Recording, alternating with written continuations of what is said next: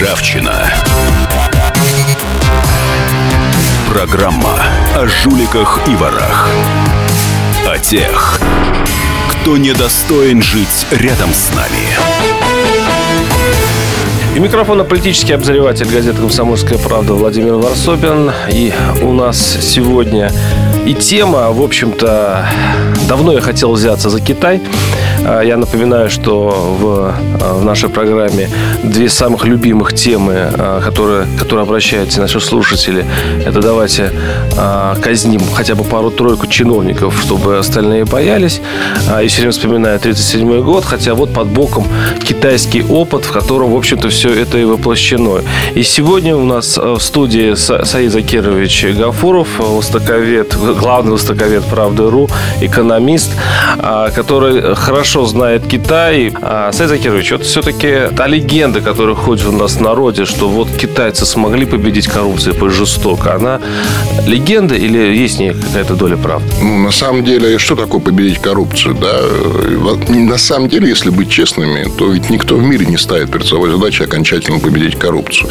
Это очень важно. С коррупцией нужно бороться, с коррупцией нужно Где-то ее больше, где-то меньше. Хотя да, не и, бывает и, и, и пределы борьбы с коррупцией на самом деле давно определены. С коррупцией нужно нужно бороться до того момента, когда издержки на борьбу с коррупцией не превышают потерь от, от самой коррупции. То есть нужно дожимать. В, э, в Китае сейчас коррупция идет компанейщина, да, идет компания, компания по борьбе с коррупцией. Это очень важно, это очень авторитетно. Но говорить о том, что с коррупцией в Китае покончено или хотя бы даже может быть покончено, это, конечно, совершенно неправильно. Коррупции там очень много, и там сама система направлена на поддержку коррупции. Дело в том, что в Китае ведь нет сейчас частных банков. Вообще нет, про это никто не знает, но первый частный банк в Китае был открыт в прошлом году. И это очень маленький банк, который занимается кредитованием, фактически микрокредитованием мелкого и среднего бизнеса. И вся финансовая структура, то есть все финансирование этого китайского чуда идет через банки. В больших проектах через центральное правительство, через Пекин, через большие государственные банки. А основная масса среднего бизнеса, то, что у нас называется, идет через финансирование через провинциальные банки. Через банки, которые принадлежат... Как это касается коррупции? А вот, то есть, политические люди принимают решение, кому дать денег. То есть, вот сидит секретарь обкома, ему говорят, слушай, давай построим у нас завод по производству стеклянных лямпочек. Угу. И он говорит, да, вот на это выделить деньги. Он дает указания по партийной линии. Ему дается откат. Ну, скорее всего. Ой, но... как, как, это, как это слышится просто как по-русски. Вот, но на самом Родная деле... штука. Да, да. И э, борьбу с этим бороться невозможно, но у них есть очень эффективный инструмент, которого больше ни у кого нет. У них есть комиссия партийного контроля. Да, то есть, если во всем мире нужно доказывать, что кто-то взял, да, строго, и поэтому адвокаты, как правило, отбиваются, и у нас, например, попробуй докажи, ну, не докажешь, если не, не помню, финансовые выписки счетов, а никто на свой, счет, на свой счет не берет, то в Китае это не так. Там есть моральное то есть, да, то есть, вот комиссия партийного контроля может прийти и сказать, слушай, ты живешь не, не по деньгам, мы, мы ничего не смогли доказать, но ты явно тратишь больше, чем ты зарабатываешь. И это основание, чтобы их сажать не в тюрьму, а такие в партийные, да, какие-то учреждения, которые вроде и не тюрьма, но именно там сидел Бусилай. Это очень похожая система, что была в Советском Союзе. То есть, они борются с коррупцией тем самыми дедовскими советскими методами, когда вызывали на партком, когда БХСС э, ловила взяточников и партийная линия тоже была важна. Ну, у нас партия, у нас, у нас состязательное правосудие. И хороший Европейский адвокат, вариант, да. Хороший адвокат, он, в принципе, разобьет э, прокурор. Потому что прокурорские, они же, в общем-то, люди... Да, если у нас оправдательных приговоров 0,1 тысячная а, процента. Да, потому что прокурорские боятся, боятся идти в суд. То есть, огромное... Если им сказать, не бойтесь, ваша карьера не будет зависеть ни от количества выигранных дел, а от количества заведенных дел, поверьте, завалят суды. Они просто идут, когда у них есть гарантированная, гарантированная вещь. Я знаю огромное количество случаев просто из личного общения с ними, когда они просто говорят, ну, ну явно человек тратит больше, чем зарабатывает, угу. государственный чиновник, какой-нибудь офицер государственной инспекции безопасности дорожного движения, живет в роскошном подмосковном поселке, ну, не может он столько угу. заработать, и жена у него там работает в московском правительстве, и, э, ну, не такие у них зарплаты, чтобы такие себе дворцы вот в Подмосковье строить, и ничего не так. А в Китае нет этой проблемы. Там партийная линия, там не нужно. И у нас хороший адвокат просто, ну, представьте себе, кто идет в прокуроры. Те, кто хотят со временем стать хорошими адвокатами, ну, либо стать генеральным прокурором, но этих мало. То есть судов как таковых в Китае нет, ну, в том понимании е- слова, которым есть, сторон нет. Есть, но, но суды, то есть в борьбе с коррупцией, они просто в количественном отношении играют меньше месяца. Босилай самый классический пример, конечно, это политическая Босилай – это один из крупных китайских руководителей, по-моему, он возглавлял целую, да, целую да, провинцию, да. если не ошибаюсь, и он был, э, по-моему, расстрелян за коррупцию. Нет, нет, нет его приговори, приговорили к длительному, а, длительным срокам и говорят, что, кстати говоря, он сидит в хороших условиях в партийной а, темнице. Но дело не в этом. Дело в том, что он был лидером, с одной стороны, лидером крайне левых, ну, не крайне, а левых в китайской партии, то есть маоистов идейно угу. побежден. А с другой стороны, он был лидером провинциальных оппозиций, он был Гуанчжоу, то есть э, в крупнейших городах, которые не в Пекине, которые вот, провинциальные лидеры выступали против э, Си Цзепина, против партийной линии. Э, и с ним, конечно, расправились очень многие считают по политическим причинам. А, там была какая-то совершенно удивительная Джеймс Бондовщина, там какой-то там иностранный английский шпион, который влюбился в жену Басила, через это влиял, там ну, какие-то совершенно там побег в британское консульство, выдача из Британии. Ну, очень интересно, это все надо читать. Детективщина, на самом деле, конечно, ему вменили очень большую коррупционную составляющую. И опять-таки, насколько я понимаю, вот, потому что коррупционная составляющая в официальном суде была как-то довольно смутна, да, потому что, видимо, были проблемы с доказательствами, а в партийном суде поэтому по нему прокатились по ну, полной программе. А, ну, в общем-то, здесь, получается, я нащупываю ответ. Э, то есть, а, их а, инструмент, который они борются с коррупцией, нам уте... нами утерян еще, еще 20 лет назад. А за эти 20 лет вот этими способами, а, дедовскими, там, партийное, э, это вызов на партийное совещание, значит, по партийной линии и так далее, какие дал результаты в итоге? Ну, что коррупции в Китае стало меньше в связи с расстрелами больше? Нет, там, к сожалению, идет э, компанейщина, как и везде. То есть, вот сейчас, например, идет активнейшая кампания борьбы с коррупцией. Сейчас их ловят, сейчас их сажают, сейчас э, ну, людей заставляют давать показания часто не совсем справедливые. Сейчас прямо они их много количества. И сейчас вот какое-то время коррупция станет намного меньше. Ну, они, например, посадили министра железных дорог, который сделал совершенно грандиозные вещи, который построил там железную дорогу до Тибета э, в Халкасе что совершенно технически невозможно, который предложил создать для нас плохо, но тем не менее великий проект через Гималай, железную дорогу до Пакистана. Он был великий, действительно, железнодорожник, но они его посадили в тюрьму, правда, до Си Цзепина еще. А, как вы знаете, директор российских железных дорог, конечно, вынужден был покинуть должность, но... Да, у него велик... Э, но... великолепный дом, чтобы хранили, чем я помню да, прекрасного еще, человека. Еще Родосский форум, и, а, то есть, а вот Китай да. сидит, сидит. Мы э, об этом прекрасном человеке, об этой прекрасной прекрасной стране мы поговорим буквально через несколько минут, а сейчас ведем на перерыв. Ржавчина. Программа о жуликах и ворах.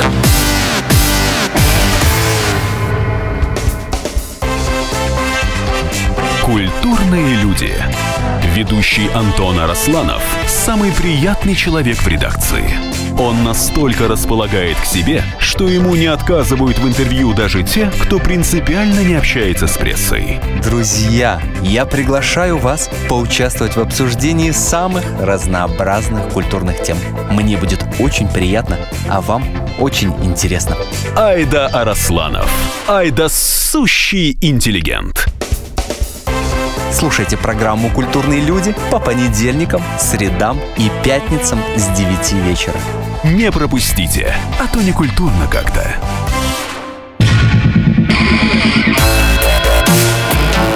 Ржавчина. Программа о жуликах и ворах. О тех, кто недостоин жить рядом с нами. У микрофона политический обозреватель газеты «Комсомольская правда» Владимир Варсобин. Я напоминаю, что у нас в студии Саид Закирович Гафуров, востоковед, экономист. А, и мы сегодня обсуждаем вот удивительно не российскую реальность, а китайскую. Мы э, хотим понять, я хочу на самом деле для себя понять, чем китайский опыт борьбы с коррупцией лучше нашего. А, ведь на самом деле в народе ходит очень много мнений по поводу того, что китайцы, дескать, вон, вон смогли, казнят как миленьких, а у у нас они э, все строят себе особняки и вывозят детей учиться за рубеж. А, Саид Закирович, вот мы в прошлой части передачи говорили о том, что а, вот это партийные суды, вот те а, инструменты, которые были в советское время, позволяют как раз Китаю расправляться с, а, с коррупционерами. И вы вот начали говорить о том, что а, каким вот эти 15-20 лет борьбы с парти, по партийной линии с э, коррупцией, какие результаты дали. Я был в Китае несколько лет назад, я понимаю, что коррупции там ну, меньше не становится, мягко говоря. А, потому что она, мне кажется, она там даже побольше, чем в России, нет? Ну, вот мне такое ощущение сложилось что-то на бытовом Во всяком случае, условия. Но э, у нас просто какая-то совершенно беспредельная коррупция, да, поэтому у нас просто не стесняется, да, у нас действительно начальник какого-нибудь регионального управления э, дорожной полиции может э, жить в дворце в вилле в подмосковных поселках элитных.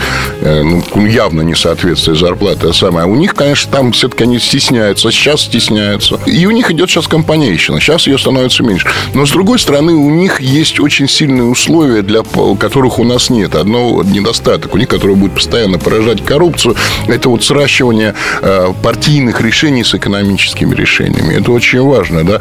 То есть у нас губернатор все равно имеет меньшее влияние, скажем, на выделение денег, чем у них секретарь какого-нибудь обкома партии на выделение денег. Потому что секретарь обкома партии напрямую регион, ну, провинциальному банку, который там банку Он все решает, по сути, да? Ну да, по партийной линии, то, что там все руководство банка подчиняется ему по партийной линии, он говорит, мы выдаем деньги на строительство такого-то завода для такой-то цели. Тот говорит, ты получил деньги от Центрального банка, тебе эмиссию, это вот, вот, вот твоя квота, из этой квоты, пожалуйста, дай деньги тому, тому, тому, а тому не и давай. искушение, в общем общем-то, не поделить в сторону себя, они... А, а коррупция же не, не обязательно. Даже безукоризненно честный человек, если ему говорят, слушай, а у нас для партийной линии, у нас борьба с оппортунистами, или, наоборот, там борьба с, маоистами, а, или там, скажем, у нас там есть проблемы в отношениях с центральной властью, а мы там выступаем единым блоком. То есть, не обязательно же деньги непосредственно на свое личное потребление тратить. Можно и на партийные обходить. Угу. Просто это деньги, выделенные в либо хозяйственной линии, а часть из них пошла... С нарушением, в общем-то. Ну да, формальное нарушение, но, вот, но там, чем, там чем главное преимущество китайской борьбы с коррупцией? Там борются по расходу, там учитывают не доходы да, чиновников, а расходы чиновников. А почему в России э, вот это никак не могут вести в жизнь? Ведь вот мы не можем даже э, одобрить Европейскую конвенцию по борьбе с коррупцией. Там, ну, во-первых, решающая вещь это... Почему у нас не следят за а, расходами чиновников? А, а кто? Кто? Вы понимаете, понимаете, вот, да, вот как у нас устроен закон? Вот, за расходами в теории президент несколько раз говорил, что вообще надо бы следить за расходами чиновников, но э, как бы у нас, вот представьте себе, кто у нас принимает э, законы, да, в Государственной Думе, да, там люди, да, реально в техническом смысле законы сидит кучка людей, которые вырабатывают. И эти люди не хотят на сегодняшний день сами себе копать могилу. Да, нет, это вечная моя загадка. То есть, э, То есть президент ну, хочет, глава правительства хочет, а в телевизор наш хочет, если его включить. Интернет бушует, кричат, когда уже достало, давайте уже их, их э, ну, следить за их расходами и маленькая кучка каких-то депутатов в Госдуме, разрабатывающие законы, не хочет. Вы понимаете, что немножко такая шизофреническая Вы против система? меда, но с какой стати? Вы понимаете, у президента... Или, или не президент, не Медведев. Не, ну, президент, когда говорит, что на самом деле все они понимают, что коррупция – это неизбежное зло. Да? И вот мы с этого начали сегодняшний разговор, что борьба с коррупцией, а, вот издержки борьбы с коррупцией, да, то есть то, что мы тратим на борьбу с коррупцией, то, что мы теряем в результате самой процесса борьбы с коррупцией, должно быть меньше, и заметно меньше, чем потери от коррупции. То есть нельзя без конца то есть, доводить. И у нас реально сейчас нет механизма, который... Э, его просто нет, который позволит... У нас состязательное правосудие, да, у нас великолепные защитники у любого коррумпированного чиновника. У нас, э, в принципе, да, вот, ну, расходы, как бы считается, что расходы человека, даже чиновника, это элементарные права человека. То есть государство, в принципе, не должно вмешиваться, как ты тратишь. У нас... Э... В Европе э, чиновник, за чиновниками следят. Есть целые конвенции, которые посвящены посвящены, европейские конвенции посвящены на именно сам... расходам чиновников. На самом деле, если вы посмотрите, как, скажем, в той же Германии, в той же Норвегии, страны, которые считаются вообще эталонными, в Швейцарии эти случаи были, то есть там постоянно там кого-то ловят на колоссальной коррупции, а, там какие-то там сотни миллионов, да, и там время от времени сажают. Это когда происходит? Когда их политические противники ну, накопали документы и сажают. А это свидетельство о том, что на самом деле коррупции там не меньше, она скрыта лучше. Я утверждаю официально, что в Норвегии коррупции больше, чем в России. Что такое коррупция? Это когда ты, государственный чиновник, принимает решение в пользу а, какие-то коммерческие группы. Знаете, вот есть вещь, которая для меня самая очевидна. Да? Вот я не смогу ее никак аргументировать и доказать, но для меня очевидно, что нельзя убивать китов. Вот киты – это такие прекрасные громадные животные, вот, которых вообще мало осталось уже. И что вот каждый кит, когда его увидишь вот в море, в живьем, это что-то, ну, нельзя их убивать. И весь мир с этим, в принципе, согласен. И все хотят запретить э, убийство китов. Кроме двух стран – Норвегии и Японии. Вы считаете, что это коррупция? Это чистая коррупция. Это чистая, нормальный норвежец прекрасно понимает, что такое кит и что их нельзя убивать. Но слишком велика дифференциальная рента, это слишком прибыльный бизнес. Да? То есть, это там вот то, что в марксистской политэкономии нас учили да, в Советском Союзе. Дифференциальная рента. Это приносит деньги экономики. Это огромные Казне. деньги. Не. Казне. Ну, казне. Ну, у норвежцев у них экономика это нефть, это алюминий, это гидроэнергетика, Норсгидро, Статойл. Э, эти, эти им приносят прибыль. Там китобои в казне немного. Но это само по себе исключительно прибыльный бизнес. И эти китобои через коррупционные механизмы, я настаиваю, на этом навязывают всему норвежскому обществу. А норвежцы точно так же. Они любят китов, как и все мы. Но правительство играет не как большинство человечества, не как большинство норвежцев, а как маленькая кучка людей, замешанных в китобойный бизнес. Не только китобоев, не только рыболовов. Я, я, банкиры, я, я понимаю, я понимаю. Киты это ужасно, я понимаю. Но дело в том, что в России и, кстати, в Китае а коррупция касается не просто несчастных китов, а несчастных людей. И мы страдаем от необходимости каждый раз, а, не знаю, за все платить, в большому счету. Я даже и считаю, что наши а, платежки, которые к нам приходят, это продукт коррупции. То есть те э, там 30-40% э, за золотую воду, холодная, горячая вода, которая не понимаю, откуда она льется. Из Боржоми, может быть, из Грузии они э, прокопали какой-то, а, значит, ход. А, это коррупционная составляющая. Огромная. А знаете, где самое жуткое, самое неприятное? Это когда вот эти гастарбайтеры, которые работают с нашими дворниками, всем остальным, если посмотреть, сколько денег выделяется на них, так они должны быть миллионерами. Там каждого несколько участков, а ему там о каждом платит 30 тысяч рублей, то там... Ну, это известная штука. Но я вот пытаюсь а найти, на, на, найти ответ в Китае. А там расстреливают чиновников. По-моему, в, в год расстреливают там ну, десятки. Ну, по-моему, несколько десятков, точно. А это приносит им какое-то ну, конечно. Но, Понимаете, что? нужно не уничтожать коррупцию, а загонять ее в рамки, гнуть как, ее. Как, как по цифрам это видно? Как, как это видно, что там оздоровляется ситуация в связи с расстрелами? В Китае, имею в виду на самом деле никак не видно. И она на самом деле не оздоровляется. Конечно, не оздоровляется. Не оздоровляется? И То есть расстрел это выход раз, или нет? Э, нет, ну вообще я, я считаю, ну, что на самом деле, если по-честному, если ты хочешь наказать коррупционера настоящего, даже своего политика, тебе не нужно его расстрелять, тебе нужно конфисковать у него все имущество. Это будет гораздо страшнее. То есть для секретаря какого-нибудь обкома или для нашего э, там, секретаря Объединенного Народного фронта или Единой России в какой-нибудь области, э, если ты его расстреляешь, это меньшее зло, чем если ты конфискуешь все, что а у него в Китае нажито. есть... Э, э, Сейчас очень сильно идет. Э, расстрел это, конечно... Нет, я имею, я имею в виду конфискация имущества в Китае есть? Конечно. Конечно. Там расстрел это крайняя мера. Не нужно было силой расстрелять. Ну, реально не нужно просто. А вот, ну, я вообще считаю, что государство поменьше должно расстрелять. И правильно, что у нас Салман Радуев сидит в тюрьме, хотя он просит, чтобы его расстреляли. Ну, я, я все-таки пытаюсь найти какую-то статистику, чтобы понять, что э, коррупция в Китае становится меньше с этими мерами. Не становится. Не становится. Нет, конечно. Так, тогда мы возвращаемся к вопросу, э, в чем же успехи а борьбы с том, что, коррупцией? что ее не становится больше. В том, что она не мешает экономическому развитию. То есть, вот если мы сейчас начнем бороться с коррупцией, мы в очень большой степени остановим половину проектов, которые у нас сейчас есть. Да, почему? Так устроен механизм опытом проверено, да, потому что, а, скажем, очень многие, очень важные проекты, которые мы делаем, там, скажем, те, те же олимпийское строительство, его просто не было, если мы боролись с коррупцией. У нас есть сейчас специально очень сложный механизм, например, антикоррупционной проверки. Любой закон, вот я знаю, что нужно там какой-нибудь пробить какое-нибудь решение правительства. Мы пробиваем его, и вот оно там бывает зависает на недели, на две недели вот ждут проверки на антикоррупционную составляющую, да. А, и, то есть, представьте себе, да, ведь это же ущерб, да, многое теряется из-за этого, там, время, там, время, деньги, там, все остальное. Но зато а, mm. таким образом экономятся деньги, которые пошли бы на коррупцию. Они не экономятся. И все, и все, кто с этим связан, они все знают, что любой платеж, причем у нас-то ее Этот больше парадокс становится. мы а, рассмотрим в следующей части передачи. Оставайтесь с нами. Услышимся через несколько минут. Ржавчина. Программа о жуликах и ворах.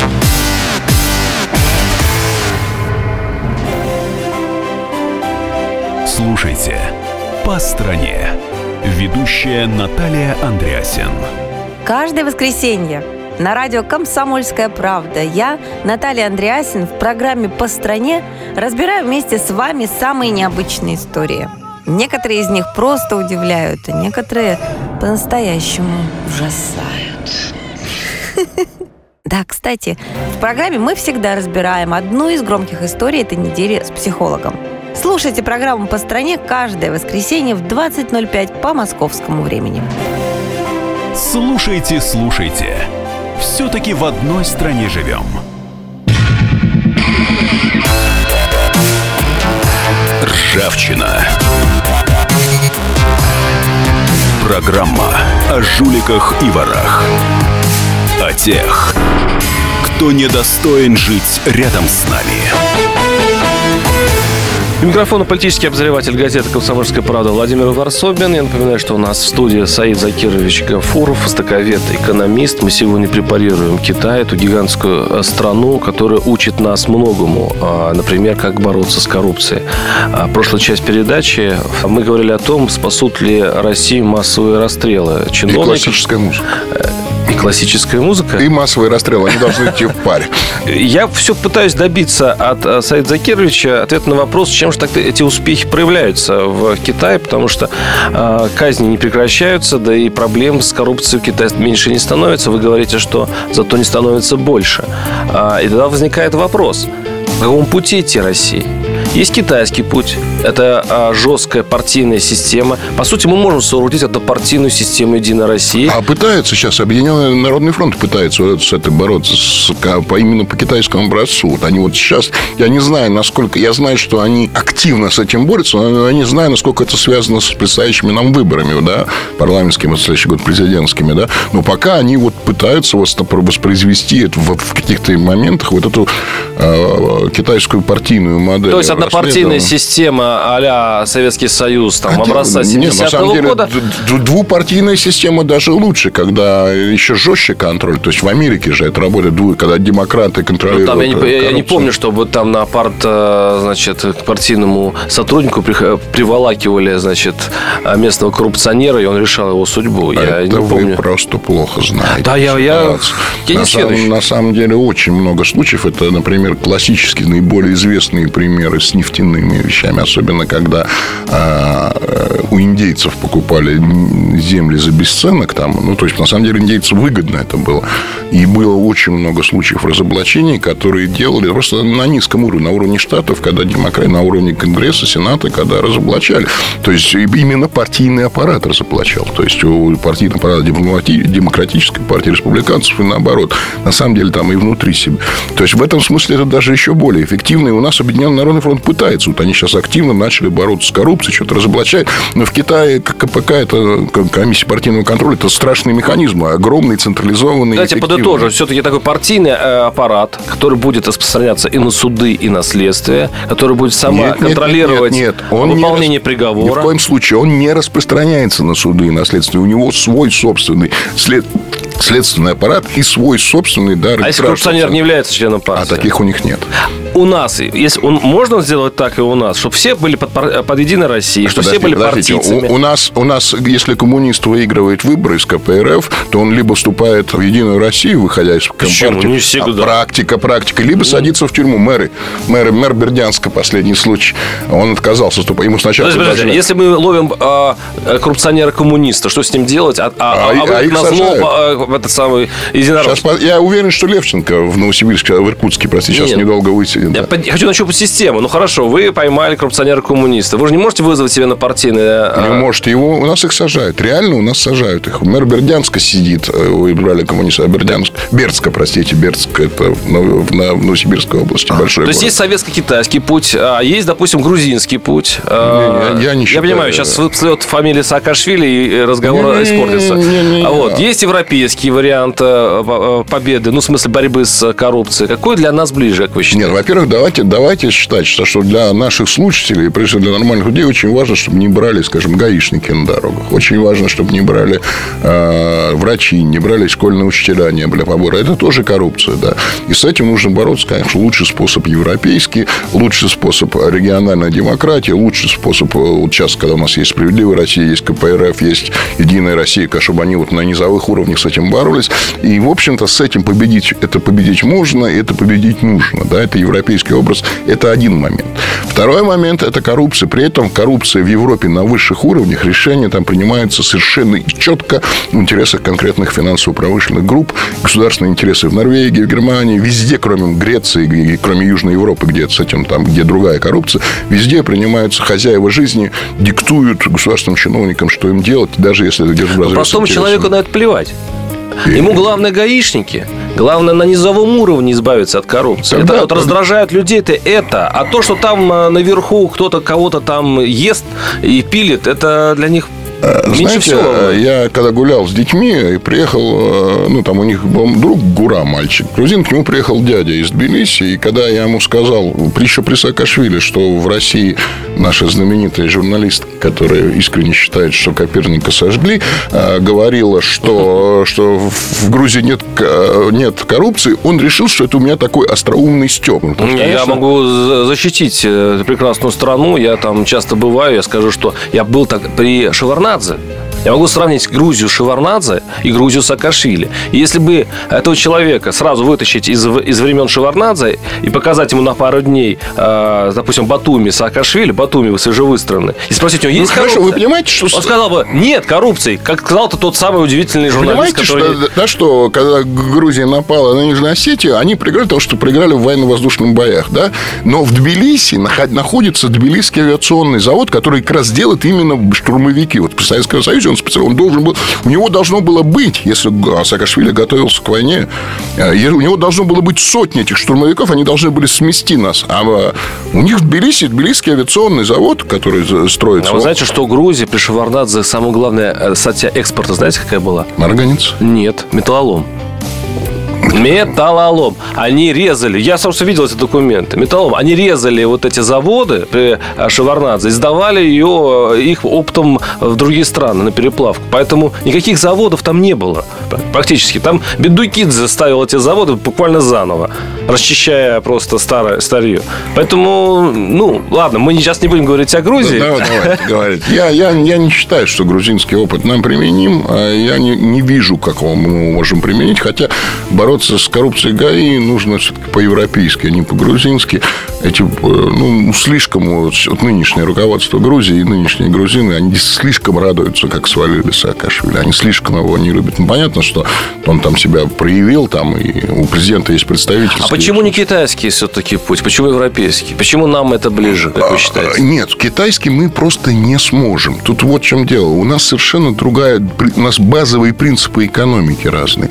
Китайская коррупция коррупция – это коррупция, которая препятствует развитию реального сектора экономики. Китай, вы не забывайте, Китай идет колоссальный рост. У них задача была с 2000 года к 2020 повысить уровень жизни населения в 4 раза. Представляете, полтора миллиарда китайцев и начинают жить в 4 раза лучше за 20 лет. Или сейчас последнее решение, в этом году, в прошлом году пленум был, с 2010, с нынешнего до 2020 в два раза. То есть, представьте себе, полтора миллиарда китайцев начинают потреблять в два раза больше. Это что, да, количество машин на тысячу населения с 50 до 200 увеличивается. И сравнить это с нами. Это, то, то есть, совершенно другой система. Роль, функция денег в китайской экономике принципиально отличается от функции денег у нас. В Китае деньги – это инструмент правительства развивать народное хозяйство. У нас деньги – это самодавляющая штука, которая сама То есть, мы все-таки Европа. Мы все-таки не Азия. И мы нам придется либ... по-европейски бороться мы, мы, мы, мы либеральная страна. Нет, мы можем изменить линию. У нас, ну, я имею в виду, исхожу из того, что нынешняя линия нашего правительства, экономическая линия, а э, премьер-министр Медведев говорил, что Путин лично на себя взял ответственность за экономическое развитие, хотя ему по Конституции не положено, но он координирует деятельность Центробанка и правительства, там, и прокуратуры вместе, то пока вот эта логика свободных финансов остается, пока мы действуем в рамках Вашингтонского консенсуса вот, о том, как устроена мировая экономика, то, то, что сейчас действует в Китае, есть принципиально другие вещи. Они готовы жертвовать. Для них деньги – это просто это вещь третичная. А, это вещь, которая э, не важна. То есть, есть да, две главные экономические концепции. Одна говорит, что деньги вообще не имеют никакого значения, а главное – это производить материальные ценности. А другая говорит, что только деньги имеют значение, а все остальное не имеет, и деньги – это все. И вот между этим существует миллион градаций. Мы заняли очень близко к позиции, что деньги, только деньги имеют значение, а китайцы очень близко, что деньги не имеют значения. Хотя, конечно, это крайности. И в этих условиях коррупция носит принципиально разные формы. И механизмы борьбы с коррупцией должны быть принципиально разные. В Китае э, чиновник может позволить себе жить шикарно и не брать. У нас не может. У нас... Э... А перестроить всю эту систему, если, э, если китайский вариант будет более эффективным, мы сможем? Перестроить на китайский лад? Ну, а почему нет? Массовые расстрелы, классическая музыка и, и этого хотят многие люди. Вот именно этого. Сталин, 37-й год, э, крепкая рука. Подожди, подожди, подожди. 37-й год – это государственный переворот. В России, когда просто ну, начали, вот ну, переворот была, с одной стороны, переворот неудачный, Сталин нанес ответный удар, много людей расстреляли. 37-й год – это очень короткий период в истории. Я сейчас говорю о самоосознании людей. Вот а им нужна жесткая рука, они э, желают ее, чтобы наконец прекратился бардак ну, вот это именно то, что сейчас делает Си Цзепин. У Си Цзепина сейчас, вот сейчас, вот последний год идет жесточайшая, коррупция уменьшилась в разы. Другое дело, что они просто через два года, когда компания кончится, обратно отрастет. И в последней части передачи, буквально через несколько минут, мы а, подытожим, идти все-таки России по китайскому пути в борьбе с коррупцией или все-таки нам уже это делать поздно. Оставайтесь с нами. Ржавчина. Программа о жуликах и ворах. Меня зовут Александр Яковлев. Меня зовут Евгений Арсюхин. У нас есть к вам убедительная просьба. Ни в коем случае не включайте радио «Комсомольская правда». В понедельник в 6 вечера. Но если вы все-таки решитесь это сделать, то вы услышите.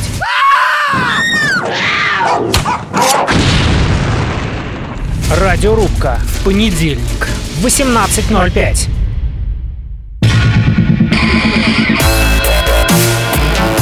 Ржавчина.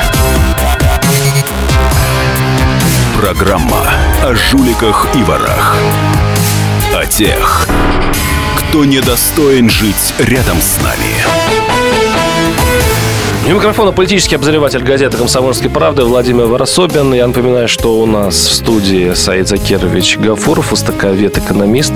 А мы три э, в предыдущей части программы говорили о Китае, а вот последнюю часть я хочу поговорить немножко о другом, о Европе. А, потому что вот по, ходу разговора выяснилось, что китайский путь борьбы с коррупцией, с отрубанием там голов или там как их там вешают, расстреливают, а России уже не подойдет, потому что мы миновали советскую часть своей истории истории и вообще встали на европейский путь развития, а, где состязательность сторон в судах, где адвокаты, прокуроры, где все а, должно быть законно.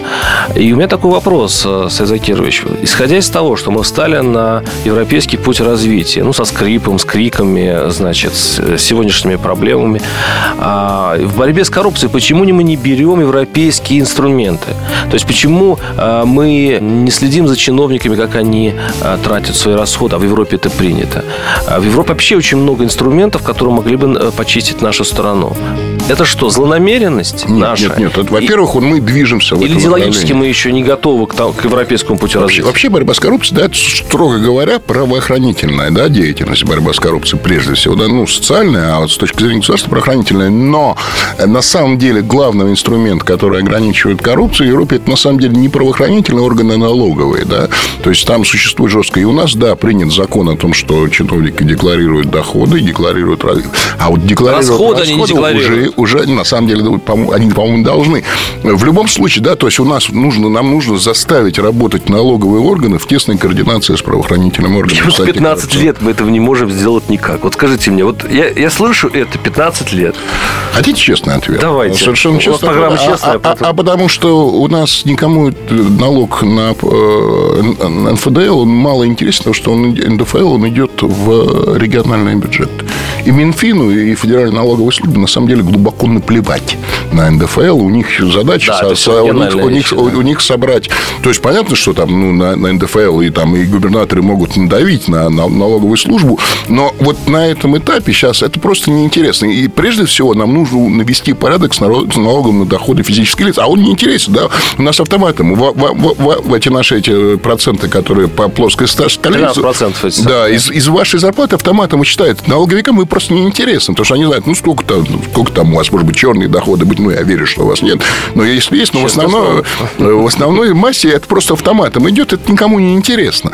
Вот, налоговикам. И до тех пор, пока будет... Это просто другое ведомство, оно не заинтересовано, оно борется с коррупцией у самого себя. А Минфин вообще же, Минфин же у себя сумел победить коррупцию. Это уникальный случай для нашей страны. Минфин, а он отказался... Не в Китае смо... не туда смотрим, не в Китае, надо в Минфин да, смотреть. Да, он, да. на наш Минфин, а он вообще отказался от какой-либо ответственности. Он ни за что не несет ответственности. Он просто выдает деньги. Там действительно, там... А, он ничего не решает. Ничего поэтому... не решает, а. А почему нам не выстроить систему? Кстати, она, в принципе, есть. Вот я опять сейчас произнесу противное слово Саакашвили, который э, просто я был в Одессе, и у него какая инициатива.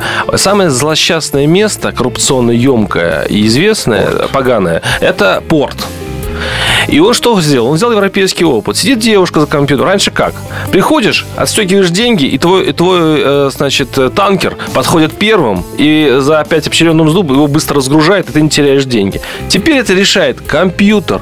И сидит такая невинная девушка с голубыми глазами, ничего не решающая, и вроде бы как вот если эта система внедрится, в порту не будет коррупции вообще. Почему бы вы такой опыт, я сейчас не вне Саакашвили вообще, такой опыт европейский, не взять на всю нашу государственную систему? Так пытаются.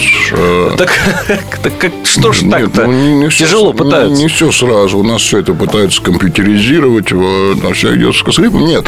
И вот в этом смысле мы действительно приближаемся к европейскому опыту. Но мы с этого начали, что европейский опыт не только не гарантирует а, коррупцию, но он создает совершенно чудовищный уровень уровня коррупции. Сращивание политических лиц с хозяевами жизни. У нас уже давно срослись без всякого западного опыта. У нас в меньшей степени. Меньше, меньше. В реги... На региональном уровне губернатор и его команда давно срослись э, с хозяйственными, с, с местными бандитами и олигархами. Во-первых, у нас, э, простите, у нас, во-первых, существует, кроме губернаторов, у нас существует полпред, поспреды президента, у которых Роль, главная уже... задача сменять губернатора. Во-вторых, у нас просто меняют губернаторов.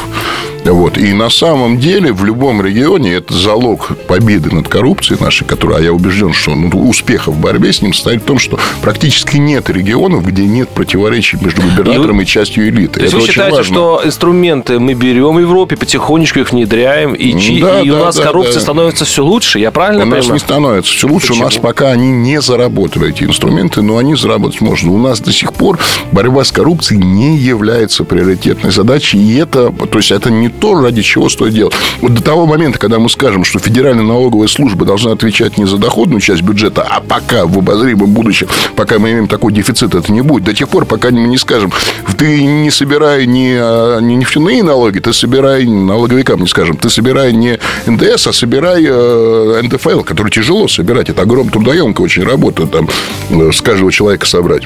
До тех пор это у тебя будет приоритет, и работая в плотнейшей э, связке с антикоррупционными органами, этого не будет. Но это действительно у нас не приоритетно. Нам нужно сейчас хоть что-то бросить в бюджет. Да, нам нужно... А у нас боятся загонять доходы в тень. У нас боятся заставлять офицеров ГАЮ ходить в тень. Да, то сейчас у нас вместо этого объявили, э, не, не, не следят не за тем, что они строят дворцы, а увеличивают э, налог на недвижимость да, на дворцы. У нас сейчас борьба с коррупцией... Вы хотите сказать, что сейчас борьба коррупции может обрушить экономику? То есть, если сейчас бороться с коррупцией, а коррупция это и равняется экономике России, то мы можем просто нечаянно ну, порушить страну. В очень большой степени, да. Борьба с коррупцией требует очень большой осторожности, аккуратности, с одной стороны. А с другой стороны, я хочу сказать, что это у нас все делается правильно, просто очень медленно, и не, это не приоритетная вещь. Борьба с коррупцией, на самом деле... Э, ну, то есть, мы, мы поручаем борьбу с коррупцией самим, же самим, самим людям, которые заинтересованы в коррупции, которые мечтают, что он станет... Э, сейчас он там пишет закон в Думе э, о том, что как бороться с коррупцией, но он мечтает он стать либо министром, либо губернатором. А сейчас он депутат, который разрабатывает этот проект. А всем остальным, что думаете, президенту важно, что, ну, сказать, тот, кто украл, там, не знаю, полковник э, местного ГАИ украл столько-то денег и построил себе дворец, а у него там у него война там в Сирии, у него... А он э, не знает, что коррупция это одна из главных а претензий докажи. к нему у, у людей. Ну, у нас, в принципе, это самый большой минус президента Путина, потому что за все его правление коррупция развил, развила достаточно серьезно. Все остальное он молодец, молодец, молодец. Бах, коррупция, да, а вот с этим плохо. Почему власть это не понимает? Почему она считает, что другие проблемы важнее, чем борьба с коррупцией? Они, они есть важнее. Мы войну проигрываем. Ну, понимаете, у президента, то есть он садится утром, у него совет безопасности, ему говорят, слушай, там Аль-Каида там пролезла и там что-то взрывает, там, там, не знаю, в Сирии там что-то еще там. А дальше, а видите, на, на вас новостные полосы. Да. Якунин, шубохранилище, там, а, Чайка, дети, значит, занимают бизнесом. Это его не трогает на, Нифига, на фоне Ничего серии? подобного. Он написал, прошу проверить и доложить. Причем на чайку... Кому? Да, Кому? Бастрыкину, писателю Следственного комитета, который эту чайку сожрать готов. А в Китае, кстати говоря, дети чиновников. Загремел бы то условный чайка за то, что у него дети, э, чем занимаются, если, и конфликт интересов может быть. Э, значит, э, это политический момент. То есть, если условный чайка, если он играет в какую-то важную роль, то есть, есть политические группы, которые будут заинтересованы. То есть, там периодически... В Китае, там Китай, китайский чайка, допустим. Да, да, он вполне, вполне может сесть, и дети его вполне могут сесть. Если его политические оппоненты это делают. То есть, да, там идет борьба колоссальных групп. То есть, вот эти провинциальные секретари борются с центральным руководством, которое опирается на некоторые а провинциальные может быть, нам создать в России подобный противовес э, хозяйственных группировок, борьба которых и будет очищать. Чебали, про это давно говорят. Дерипаска пытается базовый элемент, когда шло борьба за Норильский никель, она способствовал снижению ну, коррупции. Да? А Ходорковский, как вы знаете, мы сейчас предъявили обвинение, и, видимо, справедливо был виновен в убийстве этих людей. Но вот эти Чеболи, сейчас, например, Чеболи Дерипаски и Чеболи Прохорова и Потанина, они уже как бы сниж... действительно снизили уровень коррупции в Норильске. Да? Действительно смогли это снизить. Действительно снизили чуть-чуть, но не сильно, не как в Норильске, в Горьком, да, в Нижнем Новгороде. Потому что вот уже эти Чеболи, они действительно на это влияют да, то, что там уже идет давление. И эта работа, ну, просто недостаточно у нас, уровень. У нас программа подходит к концу, Сайд Закирович. У меня вопрос заключительный. Вот мы, э, дай бог, встретимся с вами через год. И вот как вы думаете, через год вы скажете мне, что с коррупцией в России стало лучше или абсолютно точно скажу, что лучше, потому что год выборов. Под выборы у нас будет кампания борьбы с коррупцией. Это абсолютно точно. И, и действительно станет чуть-чуть лучше. Если бы выбора не было, я бы сказал, у нас стало чуть-чуть лучше. Так как будут выборы именно в этом году, потом все обратно вернется на свои станет сильно лучше, потому что под выборы они развернут кампанию. Но потом все вернется на круги своя, потому что система а, по борьбе с коррупцией не построена. Нет, чуть-чуть будет постепенно, чуть лучше, чуть лучше, чуть лучше. И со временем это может быть качественно. Эволюционный путь развития, будем на него молиться. У нас... Подождите, а кто, откуда вы знаете, кто выиграет на выборах? А, я, а, а что я сказал? я сказал эволюционный а может, путь. придут к власти люди, для которых смыслом всей деятельности будет борьба с коррупцией, тогда все станет в, в наших условиях вы романтик, Саид Закирович. У нас был Саид Закирович Гафуров, востоковед, экономист. Оставайтесь с нами, услышимся через неделю. Ржавчина. Программа о жуликах и ворах. Спорт после ужина. На радио «Комсомольская правда». Меня зовут Евгений Зичковский. И на выходных я занимаюсь спортом. Ну как занимаюсь? Слежу за спортивными событиями. Так что для меня понедельник – день тяжелый вдвойне. Но я все равно расскажу вам о главных новостях из мира спорта. Ведь в нашем деле только так, превозмогая усталость. Программу «Спорт после ужина» с Евгением Дичковским слушайте каждый понедельник в 22.05 по московскому времени.